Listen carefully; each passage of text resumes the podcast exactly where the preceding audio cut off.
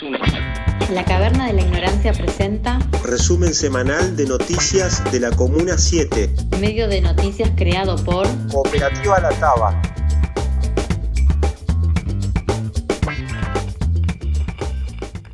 Homenaje en Bajo Flores a un año del fallecimiento de Betty Quispe.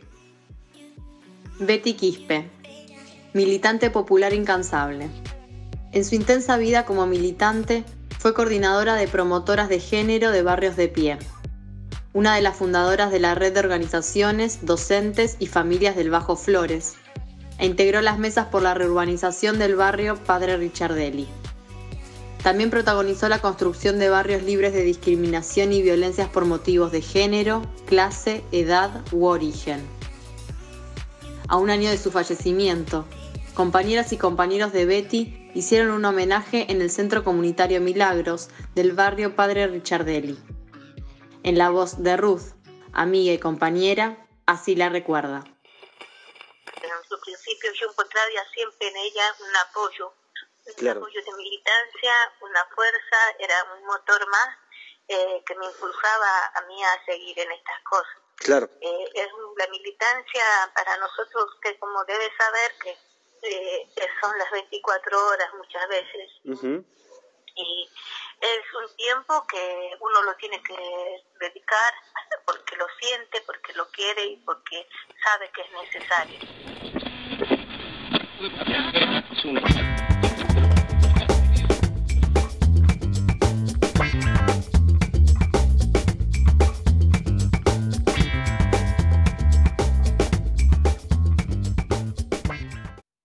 Registro de propietarios de perros potencialmente peligrosos.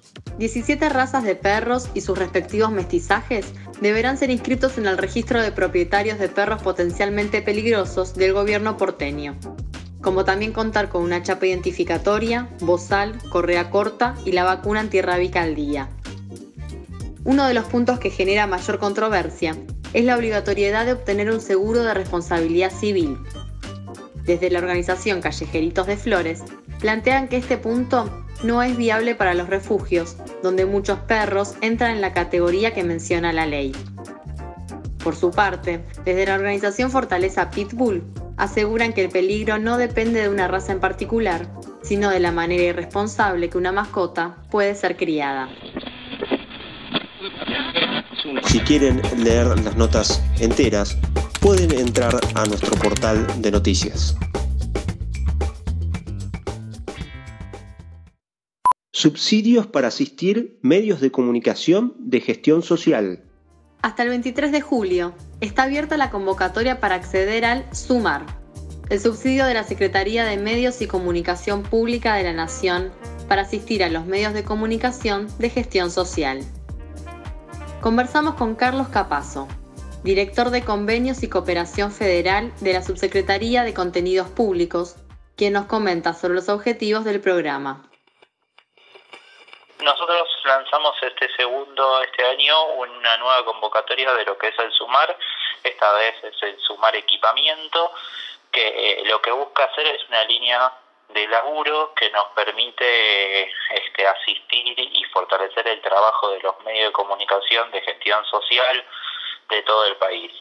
El subsidio es de, en este caso es de 200 mil pesos y está destinado a la reparación y o a la adquisición de equipamiento.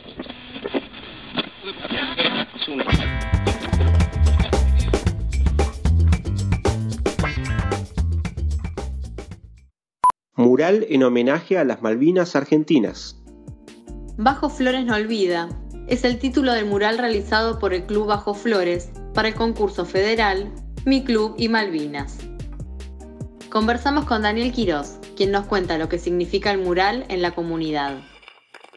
y lo más lindo es que, ellos puedan ver las Malvinas en la pared, que puedan sonreír, que puedan también saber en esta historia cómo las Malvinas Argentinas expresa el sentimiento nacional, el sentimiento barrial el sentimiento comunitario hacia hasta esa sociedad. Creemos que es importante que estas actividades puedan seguir teniendo un valor comunitario y social para seguir demostrando toda la pasión y toda la admiración hacia, una lucha que se perdió eh, por Malvinas, pero se perdió en una guerra, pero no se perdió en los barrios, lo que significa para la comunidad del Bajo Flores las Islas Malvinas.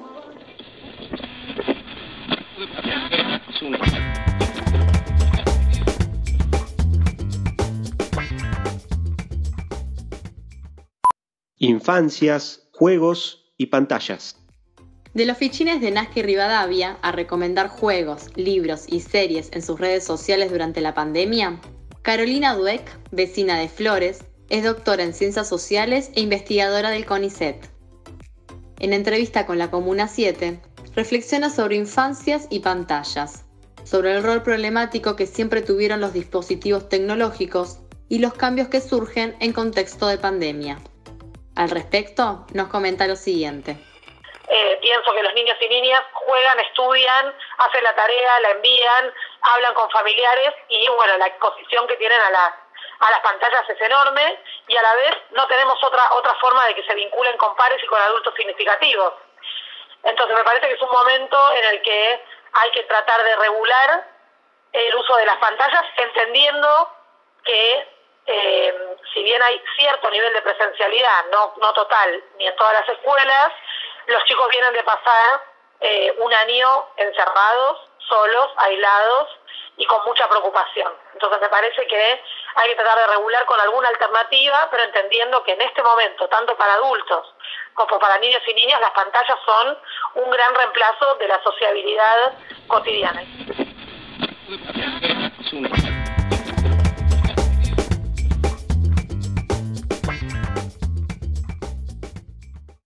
Pasión por el ajedrez. Luciano Curcio asiste a las clases de ajedrez en el Club Pedro Echagüe y ya ganó en dos oportunidades el torneo organizado por el gobierno de la ciudad de Buenos Aires con las escuelas porteñas. Luciano tiene nueve años y comenzó a jugar ajedrez hace dos. Su pasión por las tablas nació de casualidad y el Club Pedro Echagüe del barrio de Flores es el espacio donde desarrolla la disciplina con mucho interés y estudio.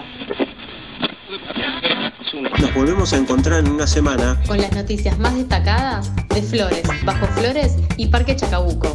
Nos podés encontrar en redes sociales como Cooperativa La Taba. Locución Nicolás Rosales y Antonella Bruno. Edición de audios Mariano González. Producción periodística Juan Bertrán. Producción general Cooperativa La Taba.